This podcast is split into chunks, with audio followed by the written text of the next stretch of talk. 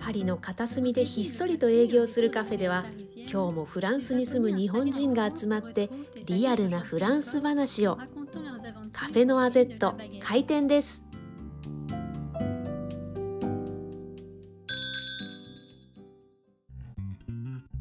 ボンジュール清水智明です。ボンジュール吉野愛子ですこの番組はリアルなパリを疑似体験していただくポッドキャストですご案内役はパリに暮らしてほぼ30年のファッションジャーナリスト清水智明さんそしてコーディネーターは私フランス情報フリーペーパーノアゼットプレスの編集長吉野愛子ですということでともくんはい。パリ戻られてなんか面白いことありましたいや、特にない です。うん、全然。 9月のパリってどんな感じですあかのね、ちょっと寒いんですよ、今ね。今日ね、最高気温ね、10 19度、20度。あら、うんそんなハワイな服着てるけどい今、ちなみに16度です。低っうん。えっと、今、午後3時半ですけどね。うんもう長袖です ね長袖で、うん、あ、半袖です。袖ですけど、まあの、ま、窓全開ですけどね。何にも変わらないですかパリはなんかちょっと物価がやっぱり、またさらに上がったかなっていう感じはします。へえうん。食べ物ち食べ物。ちょょっと高いですね、やっぱりね。日本はまだ、まだね、もうちょっとまだ守られてる部分があるかもしれないです。へえあそうで、そんなことを考えました。うーん寒くて物価が高いうん、なんかいいことこなれいからどうなるんだろう。え、なんかいいことないんですかいいいいいいことを、前向いきいよなかっパリのいい、前向きで良かったことを。うん、えー、なんかあるかな。あワールドカップワールドカップ関係。どうですかワールドカップ感じますワールドカップなんかね、街でね、ワールドカップだっていう感じが全然しません。だってあれですよね会場はしどこなんですか全然会場は、なんか郊外だったり、あの地方都市だったり、いろいろあるみたいで。うんうんパリじゃないですからね。そうなんただだ、うんフランスって今順、順調に勝ち進んでるんですかね。どうなんだろどうなんだろうでもまあこれ私が出す頃はもう2週間後とかなんだよねう。うん。もうきっと決着はついているけどそんなじゃあ街は盛り上がってないですねなんか街中がイエーイみたいなのはない街中はイエーイになってない。そょっもと待そってもラグビーってねうん。フランスでそんなにどうなんでしょう盛り上がってるスポーツなのかしらフランス、うー主ん。人はどサうなんッだカろう。ー好きだよねっていうイメージはすごいあってなんかサッ基カー本的にはサッカーです。そうですよねだからラグビーはちょっとやっぱり少し限られちゃうかな、好きな人が。うんうんううんん。私と16区に住んでた時にうん。あのサッカーの試合があるとうんあ。の外からすごい叫び声が聞こえましたよあ、うん。だってワールドカップの決勝の時とか大変ですもん、うち家の前、うち。へえどうなるのもあの隣のね建物がねあの、えー、と改装中であの、なんだっけ櫓っていうかその、ね、足場が組まれてたんですその時、うんうんそこにすっぽんぽんの男子が3名ぐらい乗っかったりと かして大変だったんですよその時。へええー、と思ってもうね怖かったもんなんか窓開けられなかった怖くて盛り上がり方が独特 ちょっと独特でしたね。へえまああんまりじゃあラグビーは盛り上がってなさそうな感じですねうん多分ねでも日本の報道でコンコルド広場に人が何万人も集まったって話は聞きましたけどね うーんなじゃあ数少ないラグビーファンがうん集まったんですかね。でしょうねうーん、うんまあ、日本もそんなそれほど盛り上がってないかな。そっかまああの夜中になっちゃいますからねマッチがね多分そうねそうねねえそう。私はね、うんビーズのねコうンん、サートまたビーズネ タコンサートで2列目だ った。へへへよかったですね。 30年ファンやってて初めて2列目でうん。稲葉うさんん。を2メートル以内にい入ったの。うん。あの2メー半径2メートルに私が入ったんです。うん。よかったですね。はい、だはったんですよ。い。う他はもしや稲葉さんをアテンドしたことがあったりするん。ない。ないか。なんで。さ。さい、最後のアテンドは。うん。パンダウノ ちゃん。多分。え、うのさん好きですけど、そうか。うん。よかったです。面白かったですよ。そうですか。うん。あそんな私のこの夏はね、それで終わりました。はい。はい。はい。ということで、今日はわかりね、ました珍しく本編でお便りを紹介いたしますので、はい。お楽しみに。はということで、皆さんご一緒に、オニバ、オニバオニバ。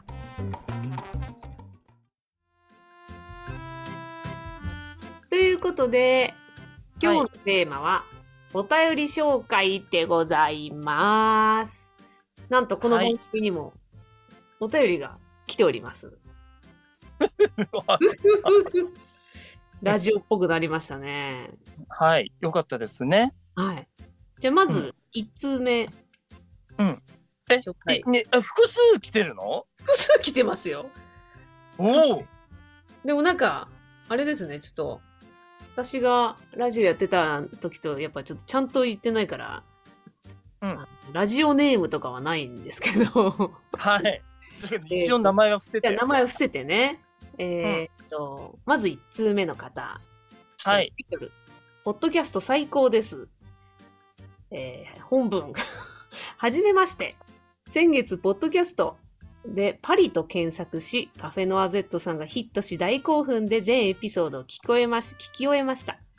お私は今、大学生で、2年後に大学を卒業してから就職する前にギャップイヤーを取り、パリへ留学しようと考えています。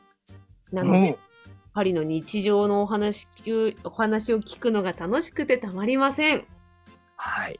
そこでトークテーマの依頼があります。はい。その1。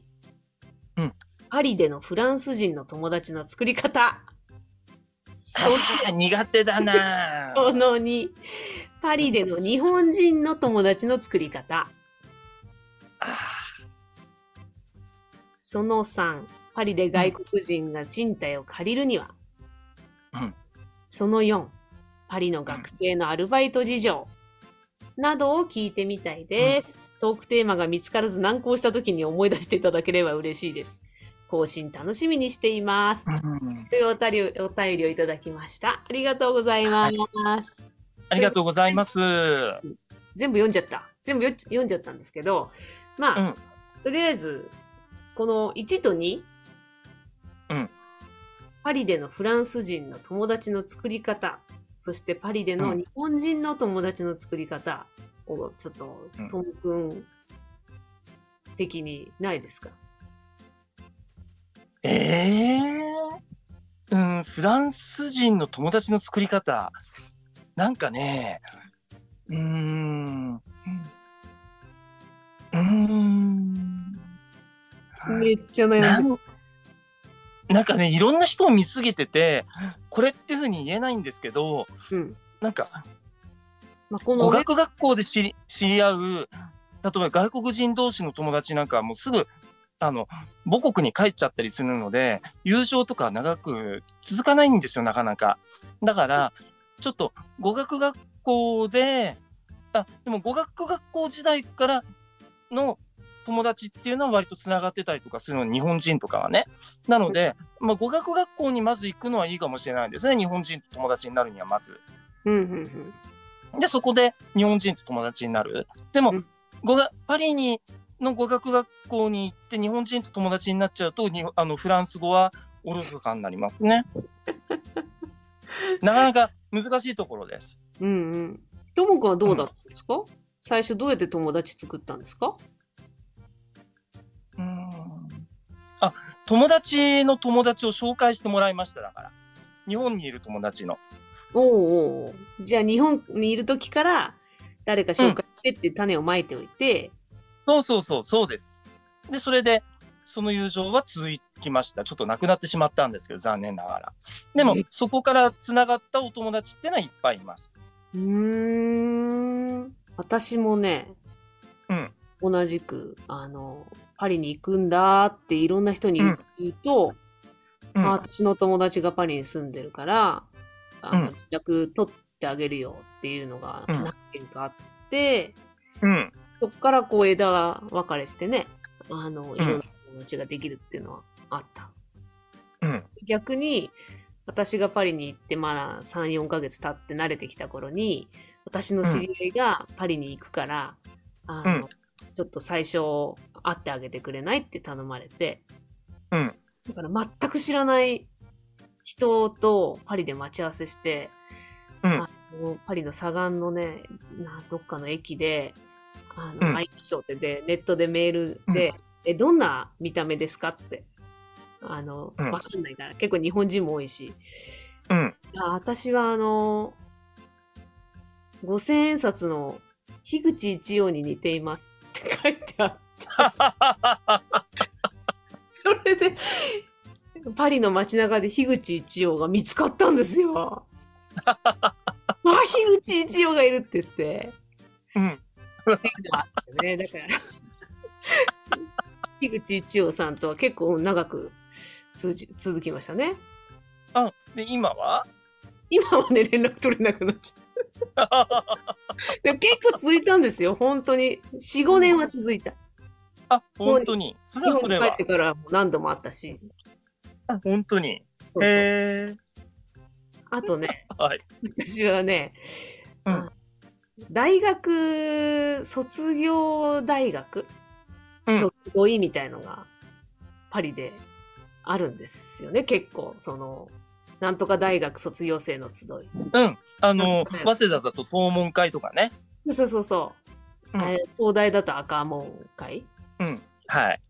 あー慶応だと三鷹会、うでん。結構調べればねあのいろいろあるんですよ大学の。うん。それでもう友達が欲しかったんでそこにええ。その、あの、集いがあるのを探して連絡して、うんあの、行かしてくださいって言って。でもなんかもうそれはねうん、それ一番あの、うん割とこう、いいところで、あの、つながる可能性の高い場所かもしれないですね。その出身大学の人たちって、横並び、あ横つながり大事にしたりするじゃないですか。まあなんか似たようなタイプっていうかね、うん。なりがちなのか。うんでうんまあ似たようなタイプになっちゃうかもしれないですけどあのあある程度こう安心してこう入っていけるところはあるかもしれないですね、そういうつながりはね。そうそう。んなんか、結構頻繁に開かれていて、うんほんと1年いた中で4、5回あったかな。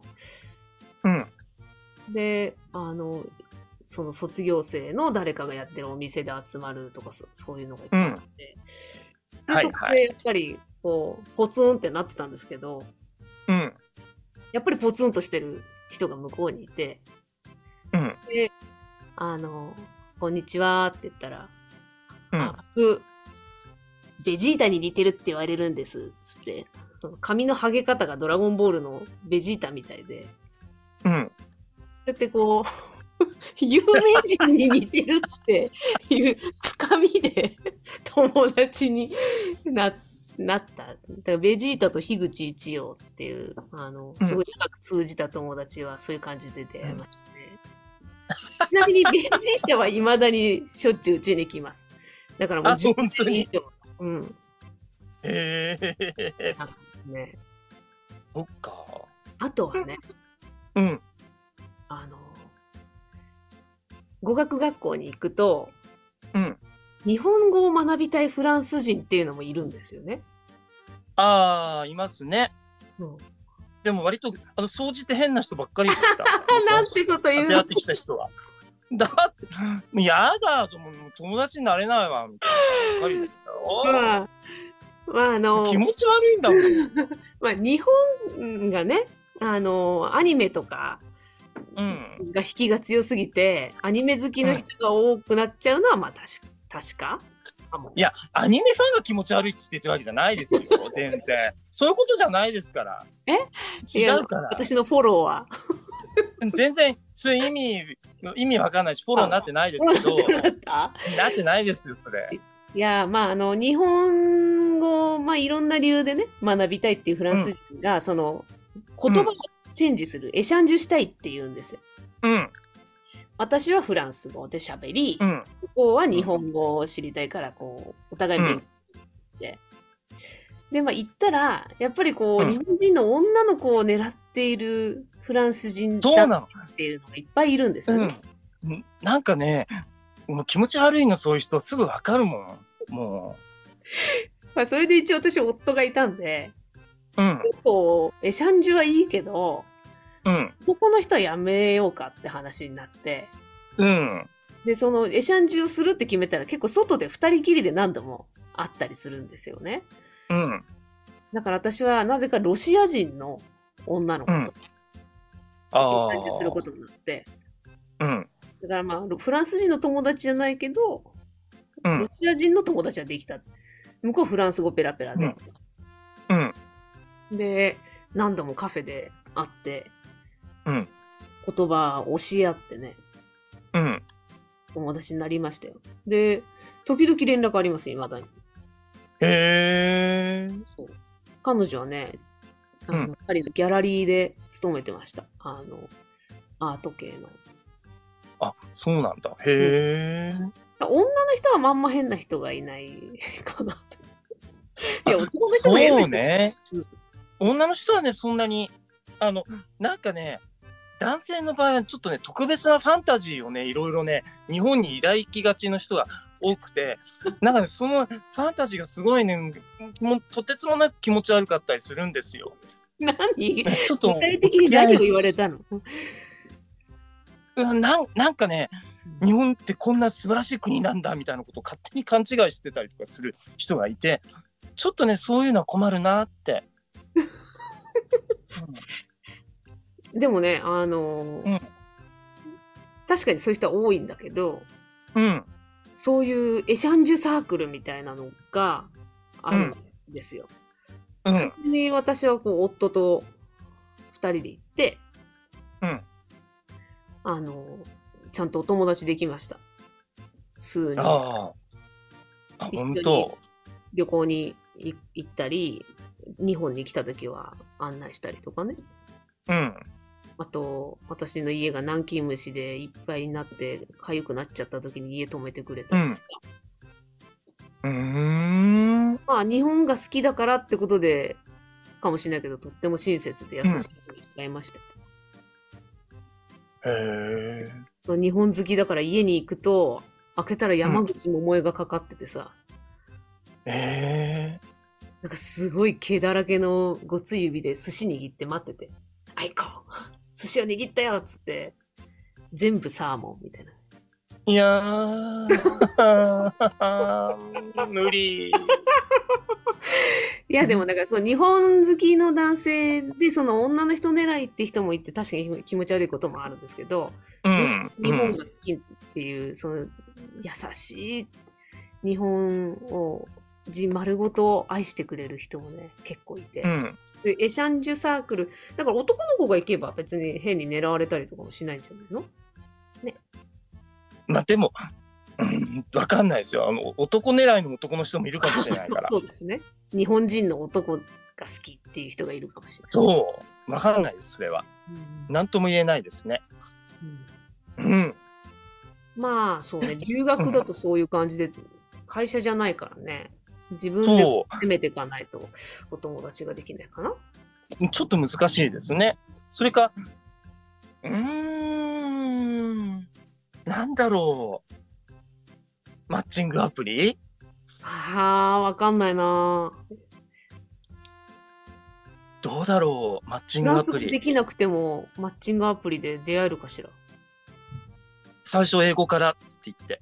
あ、そうか。で徐々にマ教えてッチングアプリって、そのラブがなくても使っていいのいや、いや、もちろんラ、ラブ目当てで、そこから語学を覚えていくのもね一つの手じゃないでどすういうかこ。とうん恋人を見つけるっていうことね。うん。でもろくなことにならないですよ大体。あ、そうなのあでも僕の友達マッチングアプリでカップル成立して子供も産んでてって人何組かいますからね。もういいじゃん、いいじゃん。うん。うまくいってんじゃん。その人たちはちゃんとうまくいっていかせてますうまくちゃんと。うーん。でもね、まあ、一番一番そのカップルとしてあのずっとこうあのうまくいいってるっていう人たちを見ると日本で知り合って結婚してフランスに来てる人が割とみんなうまくいってるかな結婚生活が。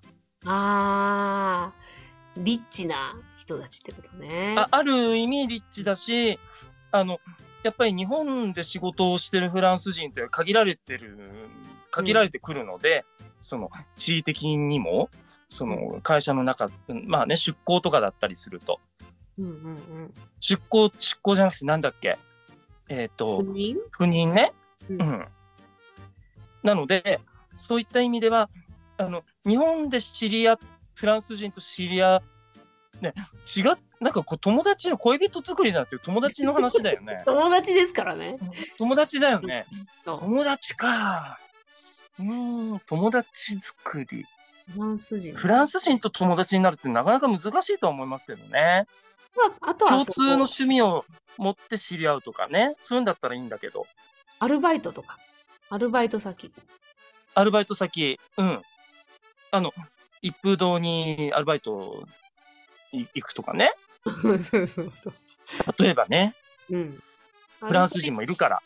うん。これね、パリの学生のアルバイト事情も教えてくれって書いてますよ。全然わかんないです。 ね、前回で、あの、たくさんクラブで働いてる友達がいたって話はしましたよね。それはね、あの、うん自分もちょっと若い時だったから、うんね、知ってる人たちが、若い人がいて、うん。ね、あの、クラブで働いてますよっていうのはいたんですけど、今ほら、あんまり、その、日本から来る若い人たちとこう、コンタクトがないんですよ。そうですよね。うん。うなんん。か、ビザの関係でさ、その、働けるのかどうかっていうのがすごい、絶妙に難しかったですよね。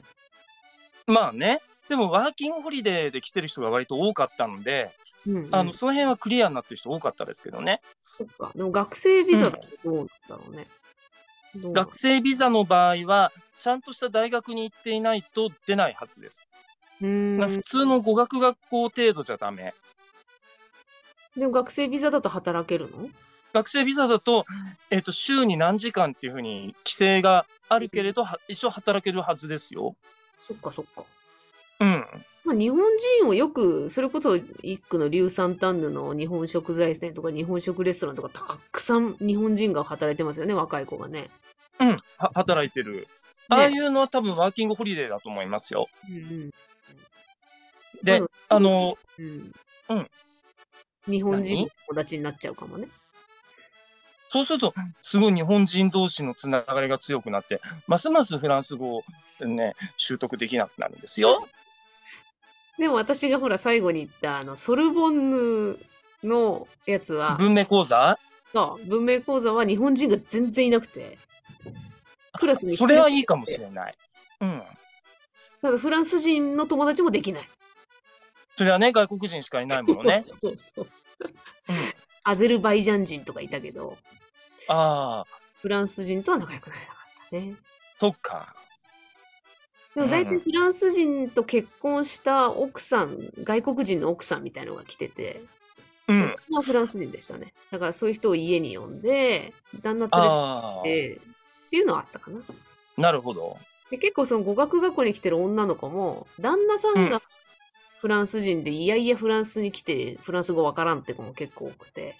ああ、で、パーティーをしよう、家で集まろうって言うと、旦那さんが来てフランス人で、っていうのもあったかも。へえ。あ、あと今あるかわかんないんですけど、私その、うん。日本人オフ会パリで検索して、うん。パリで働く日本人の会みたいな、うんにセモアっていうのがあったんですよ多分もうないかなでもまでもあ、は、うんセモア。うで、ん、そこの友達が一番仲良くなったんですけど、まあ日本人なんですけど、うんもう学生とかワーホリとかじゃなくて、もうマジで向こうに住んでて、向こうで働いてて、うんで、まあ、フランス語ももちろんすごいできて、うん、旦那さんの配偶者がフランス人って人は結構多くて、ああ、で、そういう人たちとこう家族ぐるみの付き合いになると、まあ、ん旦那さんはフランス人だし、うん、あとその人の子供のなんか、あの、ほ保育園の送り迎えとか頼まれたりとかして、うん、ナニーさん的な働き方をしたりとか、はいはい、うん、なんかそういうのもありました。本当いまだに付き合っておる。付き合いある。うん、大人だったから、まあ、語学学校の子よりもやっぱ年齢がぐっと上がったんで、うん、うん、話がすごく面白かったですよ。あの、でももう本当、トー君はなんでいなかったんだろうね。え、パリで働えく、人だういけうど、こやっぱりで働く人だけど、ともくんと全くこう、なんだか共通の、なんか、ベン図で共通になる人が一人もいなかったのは不思議だね。とあ、確かにね、そうだね。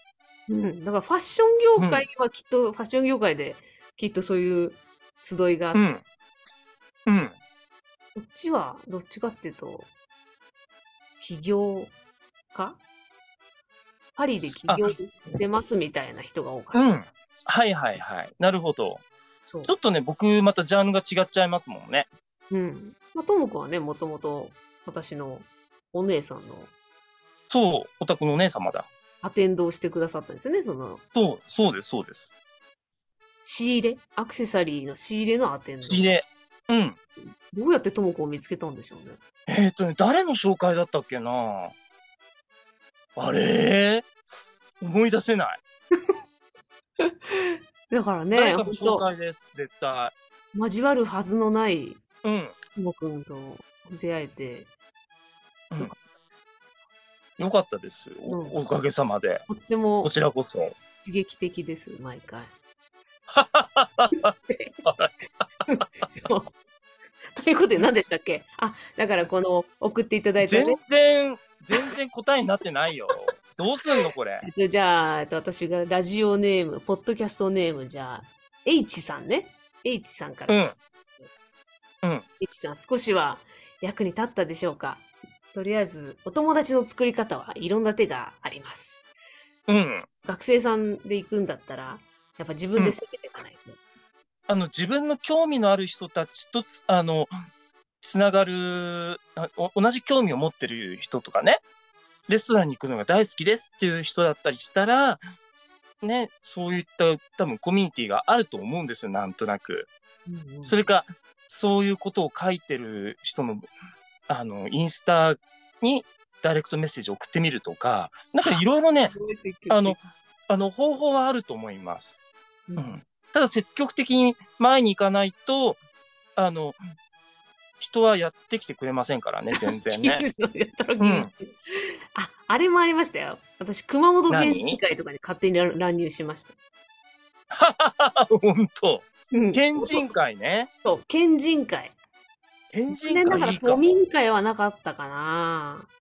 え都民会はなかったかもしれなないけど。古民会って何と都民、都民。あ、都民会ね。だって都民会多いもん、都民は。都民はなかったけど、うん。熊本県人会で、お父さんうが大分なんで、いいですかつって。全然違うじゃん。 来た人を追い返すほどのあれはないんで、うん。まもあう終わりね。ましたみたいな感じで。あ、よかったですね。そう。 だからそういう出身地縛りで探せば絶対なんか引っかかる。うん。ねそれもいいし、まあ、出身大学があるんだったら出身大学、でもしくは、まあ、あの宗教っていうのもありますけどあんまりちょっと言わない方がいいですねこれはね。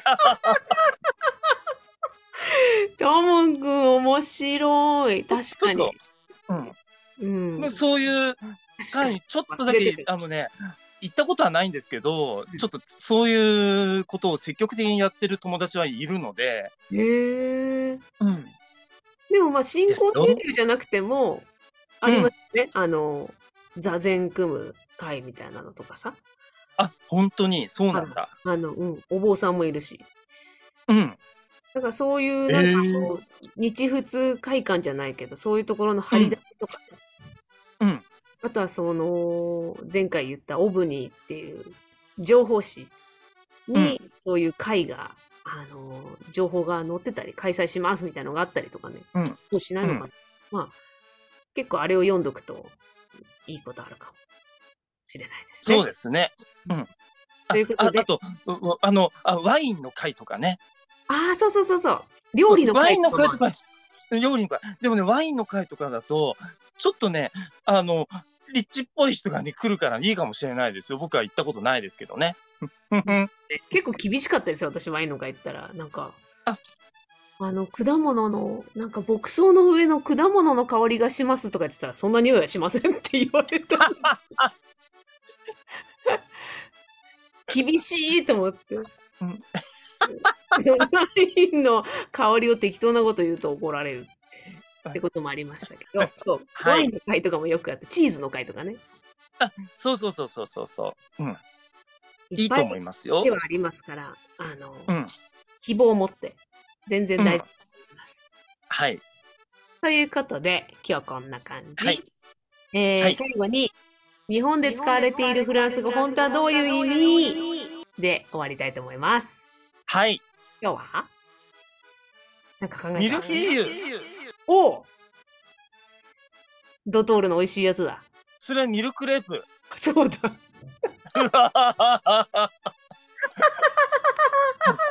全然違うじゃん。なんだっけうんミルフィーユミルフィーユは本当はミルフォイユなんです。あの千枚の葉っぱって意味なんですけど、うんうんうん。なんかねミルフォイユっていう風に発音できなくてミルフィーユになっちゃって千人の女の子みたいな意味になっちゃっ たんです。そうだ、フィーユって女の子だったね。フィーユは女の子です。うんあの釣を読むとちゃんと読むとフォイユなんです。そうか。いい。 F E U I L L E だからでもあれをフォイユとも読めないよね。日本人はさ。ミルフォイユ。フォイユってね。うん、ミルフォイユ。ちょっうんとあえてミルフォイユっていうのをちゃんと広めていただきたいなって思い ます。あだって間違ってんだもん。この番組からこの番組からこの番組から発信していくあの、これからパパティシエ目指すぞみたいな方がいたら、ちゃんとミルフォイユっていう表記にしてほしいです。なるほどね。あー、まあ、あと現役のパティシエさんもいたら。でも確かにミルフォイユってカタカナで書いてるの見たことないですね。そうなの全部ミルフィーユになっちゃってるんです。ミルフィーユで統一してるね。うん、だダメです。これは間違いです。ミルフォイユありますかって、うん、みんなそれ、あの、この番組を聞いた方もちゃんと言えるようにしてください。うん。意え、識改革です。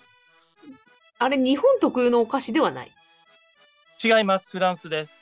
ありますもちろんいっぱいあります。嘘えだミルフォイユって必ずパン屋さんとかお菓子屋さんには必ずありますよ。そんなメジャー必ずと言っなていいほど。そんなメジャーですそんなもんなんだ。あ、そフうォアラーヌとかには売ってないけどね。フォアラーヌなかったな、多分。うんうん。あの、町のパン屋さんみたいなとこですよね。うん。町のパン屋さんとかには売ってます。要はパイ、パイ、パイ生地がいい。パイ生地の間にん、あの、カスタードクリームが入ってるやつですね。そうだよな。うんううんん。ううん。んよし。葉っぱ。葉っぱには見えないけどな。ま あ、まあ、パイがでもお女の子にも見えないでしょ 見えだかならい。ミルフォイユなんですよ、ミルフォイユ。女の子葉っにぱはのも方っとに見える、まだ。うんどっちそうね。確かに。うんじゃあみんな改めて言ってください。はい。ということで、今回はいはこんな感じで、また次回お会いしましょう。はい。オーバーさようバなイら。バーイ。